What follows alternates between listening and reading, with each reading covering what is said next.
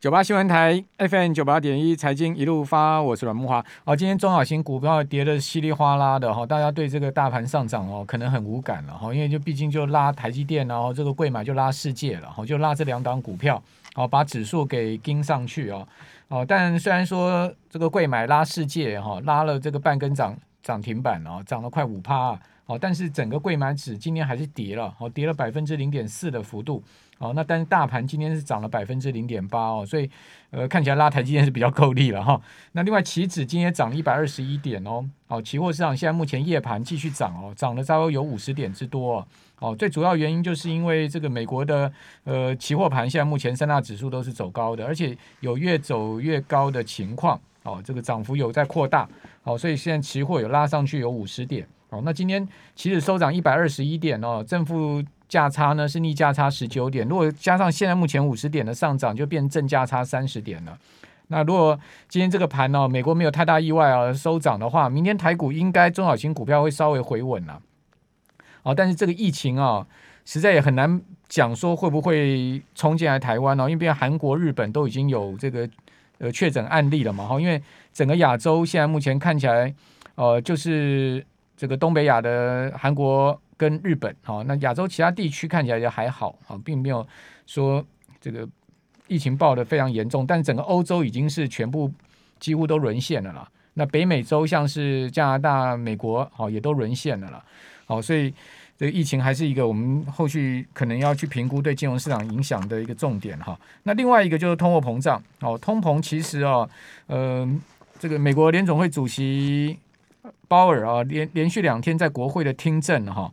呃，其实第一天他是放了比较鹰派的说法了哈，那第二天呢是在开始在安抚市场，啊，第二天到国会去呢，鲍尔就说这个 taper 啊，哦，就是 QE 的缩减啊，不需要哦，也不要把它看成是一个颠覆性的事件，哦，就是说开始又在市场上面呢就放一些比较。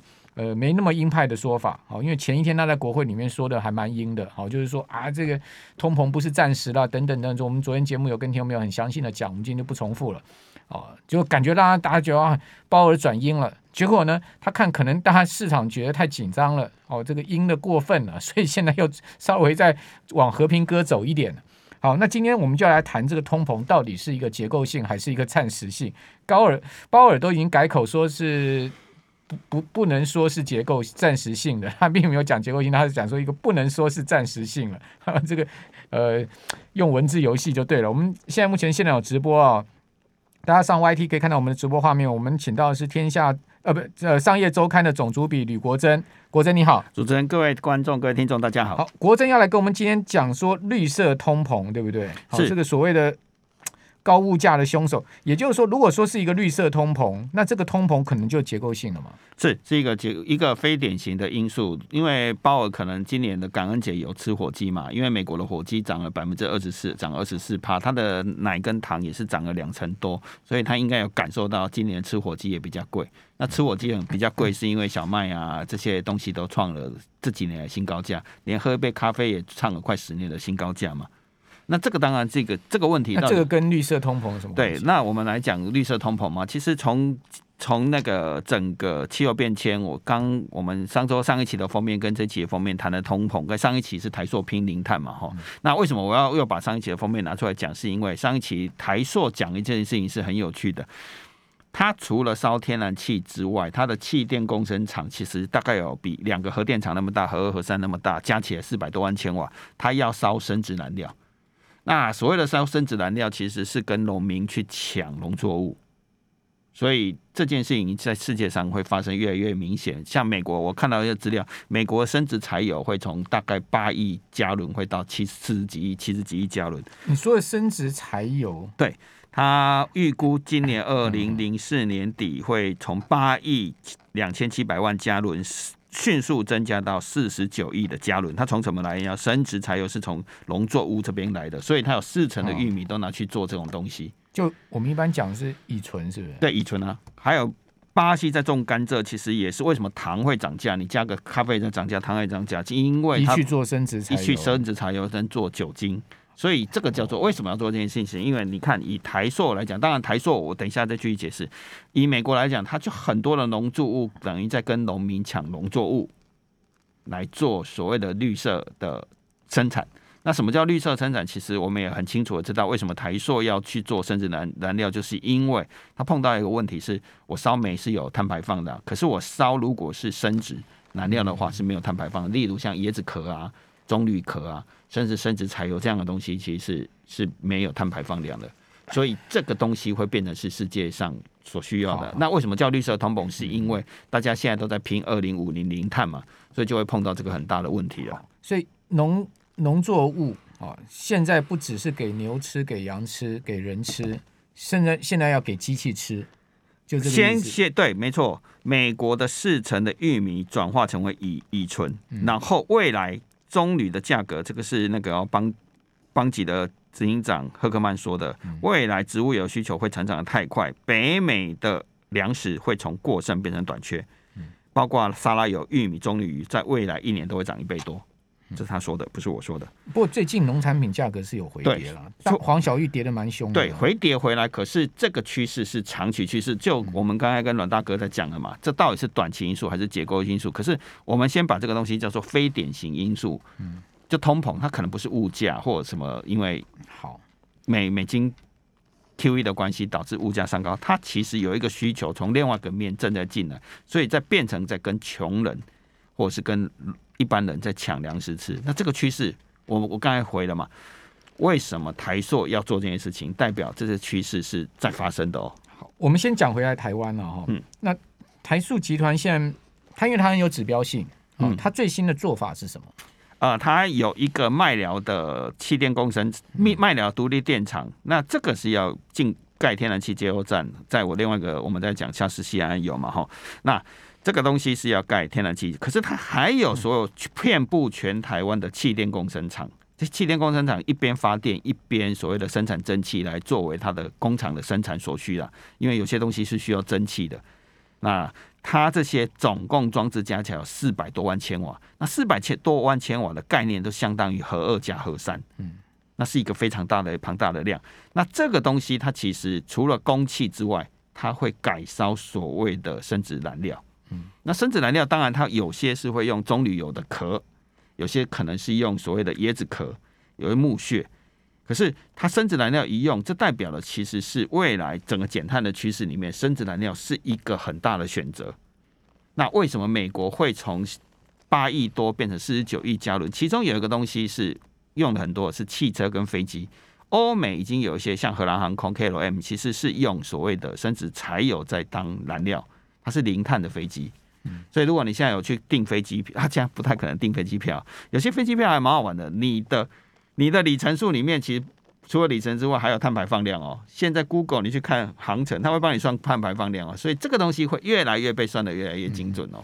因为我知道，像马士基，它就已经跟现代造船厂哦订购了这个未来是呃是烧这个生质燃料的那个货轮了嘛。我我我讲一个笑话，你讲到这个就变成我最近去跟长隆跟一些航海业烧，为什么要烧 生质油跟烧天然气？以前哦有一个很好玩的规则是天然气船是优先船，因为大家怕撞到会有危险，所以货柜轮啊、散装轮碰到它是要闪开的，嗯，对，因为怕撞到天然气船。可是如果以后所有的船都改成烧天然气，那谁让谁啊？这是真的是船长，他好像不是烧天然气，他对他是烧生质油，他没错，生质对。可是有些是要选择，当然这个大趋势就回到我说什么叫绿色通膨，是因为这个趋势大趋势来了之后，所有人都想尽办法要做零碳。那做零碳之后，这个就跟资金我们说的 QE 基金呃所谓的资金面没有关系，而是跟一个大趋势。所以美国四成的玉米拿去做所谓的。生殖燃料，生殖柴油。那巴西的蔗糖拿去那个，所以美国今年的感恩节的火鸡就涨了两成四。当然跟通膨也有关啊，不能全部把它算给燃料。可是小麦也是创刚最近有跌，可是它还是创这几年的新高价。咖啡也是新高价。那问题就是烧这个生质燃料完全没有碳排放嘛？应该还是有碳排放。有碳排放，可是它其实是算一种碳中和的概念，它就等于你一不停的生生产它。燃烧行为都有碳，可是它就不算在碳排放里面了。确实是没有，是零碳的哦，碳中和的概念哦。所以碳中和就是它，因为它生产过程中是已经有捕捕捉碳了，所以烧这个东西不算碳。对，因为它这个绿色。对对对对，它是碳中和的概念。它当然有排碳了，可是它因为绿色过程中是补碳的，所以台塑是选择一部分改成这个四百多万千瓦。什么时候改？它的进度会怎么样？呃，二零二五年它的所有的发电厂就会独立电厂，二零二零二五年之前全部的烧煤了，就全部停止烧煤。二零二五年全部停止烧煤，那是一百八十万千瓦。接下来它的气电工程，我刚才说的四百多万千瓦总和这一个也会慢慢的改。嗯，对。好，那等于说像林口已经改了，林口就只只只烧天然气，但是它不不供电了。嗯，林口跟树林这些厂，它烧天然气，因为烧天然气的关系，所以它就不卖电了。所以绿色通膨下一个概念是会变成是农作物在涨，其他我们生活中的物质也会跟着涨。对，嗯，所以。你会看哦，如果这个大趋势一直下去的话，很多国家其实这一次的格拉斯会议其实有谈到怎么样编国际预算的钱，几兆美金、百几百兆美金的方式，在想要解决的是绿色通膨的问题，是因为很多。好，我们这边休息一下。九八新闻台 FM 九八点一财经一路发，我是阮木华，在我们节目现场是商业周刊总主笔吕国珍。好，我们今天谈的是绿色通膨，好，这个高物价的凶手。当然，高物价不止他，不止他，对，不是只有一个绿色通膨。对对对对对，不能说只有他，不能说。对，但是呢，基本上我觉得它叫非典型因素，非典型因素，而且它会是一个结构性因素，而且是一个长期的。没错，因为它一旦这个，就是说这个碳中和、节能减碳这种成本 cost cost，就是把它。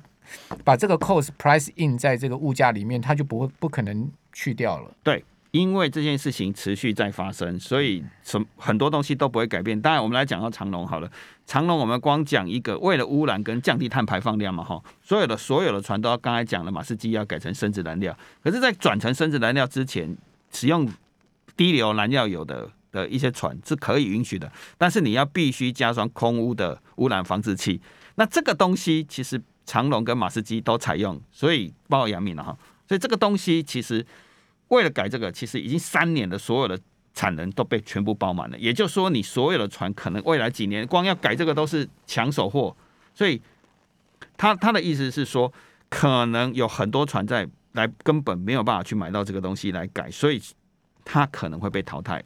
这也是绿色通膨的一种，就是因为你要降低空污跟排放量，脱硫脱硫的设备，脱脱硫的设备，所以他干脆就把船报废了。对，他没有办法继续开，因为所有的产能都被长隆、阳明这些大厂给全部包了，嗯，三年都做不完。那像这个。散装呢，像散装最大一样惠阳，对，一样大啊，他已经采取了所谓的，他已经因应这个趋势，因为我看到惠惠阳有做这件事情，所以惠阳的就变成是，哎，他走的方向是对的。那大家要去看，我们来讲回来讲说，所谓的绿色通膨还不止所谓的所谓的那个燃料之外，钢铁也是一个绿色通膨一个很标准的概念股，就是钢铁其实因为绿色制造，所以未来十年钢铁的价格是掉不下来的。因为所有全世界的钢铁的排放量都要不停的往下降，那我们这一次也看到了，摩根士丹利有去问他的客户四百个机构的客户，有没有人要投资石油跟天然气？没有，只有一个客户说他还会继续投资石油跟天然气。所以你这这个趋势下来，你说投资石油天然气是想把资金往这个领域去投？你是说机构法人？机构法人还是机构法人？机构法人对。可是，其实从股票我们有看到这个趋势啊。我们看今天，如果看到台硕四宝的成交量，其实不要讲今天了，长最近的一年来看，其实它成交量是少的非常的可怜。你说 EPS 不好嘛？它其实 EPS 也是十几块哦。台台硕，你在戴台化的口罩呢？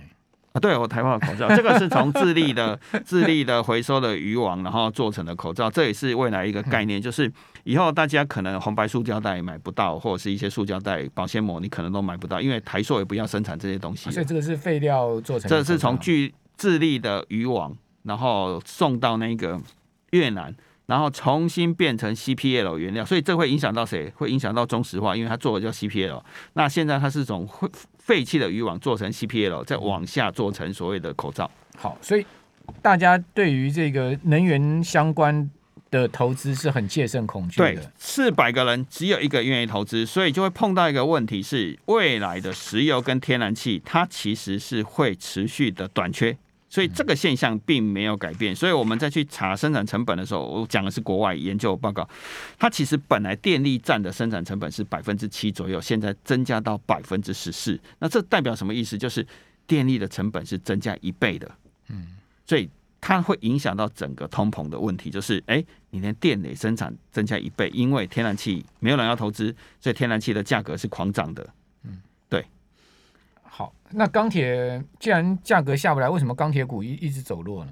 钢铁股一直走弱，其实跟所谓的越南跟中国，其实它的产需求是一样啊，水水泥也是在走弱了。其实整个中国在双碳之下，它其实它的经济拉动的模式是不太一样。当然，阮大哥也常常在讲所谓的房地产的问题，所以中国的钢铁需求，或者是越，我们可以从越南的钢铁的报价，其实价格是率先领领跌下来的，因为越南是东协是比较。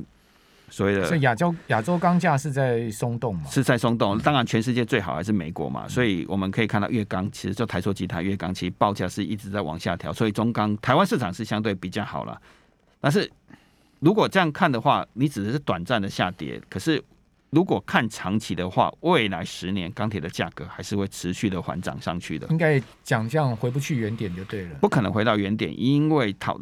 中国在控制所谓的双碳，以及台湾也有在零拼零碳这件事情上，钢铁的生产其实只是会越来越贵，而且它的方式会不断的改变，所以到了可能二零三零年之后，氢气炼钢这件事情是会越来越实现的。嗯，所以不可能会有所谓的钢铁会变便宜，这件事情也不会改变。铜也是同样的道理，但我们曾经节目谈过第一桶，我不是说现在的第一桶可以了，我要说的是，铜未来也是一个短缺的原物料，铝也是短缺的原物料，因为铝大家都在采用铝来做它所谓的轻量化，因为铝的用途越来越多，所以铝也是跟着在价格也不断的狂涨，铝、铜、钢这些东西其实都会不停的上涨，天然气、石油，你会觉得奇怪，为什么所谓的？不是要零碳吗？大家都不要烧煤了吗？可是因为投资也跟着在减少，所以整个量是在往下掉的。那最后几分钟了，请教你这样的一个趋势下去哈，我们会看到几个可能的发展。第一个，物价很多跟这个所谓的能源好这个排放碳排放哈这个相关的物价可能下不来，对不对？对，好，这是非典型的因素。对，第二个呢，就是既然是这样子的话，我们投资方向该朝什么方向走？我你会你会觉得说，哎，那。长远哈，哪一些这个产业，或是说它是得利的，哪一些是受害的？对，那还是真的要仔细的去观察哪些企业真的有去因应这件事情做改变。像我戴的台化的口罩来，其实它用的时候自立的渔网。那台塑也在做很大改变。你不是说台塑，你看它好像都没有。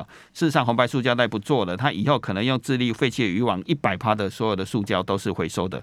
那有它有做改变，是值得去投资跟观察，因为长期下来它是会有竞争力。你刚刚有讲说。台塑四宝股股票都没人碰啊，现在都没人买。对，当然，因为大家看到这个趋势 是是一直在往下的，但是你可以从它成交量，它已经到了一 有点像窒息的感觉了，有些了。当然，这新冠肺炎其实会影响到台塑化的获利表现了，我还是必须要坦白说了。可是长期，阮大哥问我是长期问题嘛？好，钢铁业未来长期一定会不断的获利能力会我持续稳住住的。嗯。但我说的是上游，不是说所有的钢铁业哦。言言下之意说，中钢到一个价位就对，中钢其实是有它长期投资的价值，因为钢铁这个东西未来是不太可能增大幅增加产能的，是不可能回到那一天的。钢铁只是会越来越稀缺，铜也会越来越稀缺，甚至塑胶也是一个稀缺的物质。当然，你回到粮食，它也会成为一个稀缺的物质，因为都拿去做别的东西了。再来是全球气候变迁也会造成。天灾了，旱灾常频传，所以它产量会跟着影响。那那老百姓生活底层的人不是越来越辛苦了吗？所以包基本上为什么美国收入赶不上物价上涨啊？他必须要面对通膨的问题。事实上，突然间股市变成这么大的改变，我觉得火鸡是让很多人吃不太起的，因为涨了二十四趴，所有东西都涨的。感恩节，美国很重要的一个节日，要吃火鸡。美国这次黑色星期五跟网络星期一其实销售情况都非常差。对，因为大家的口袋实质可支配所得是在减少的嘛。好。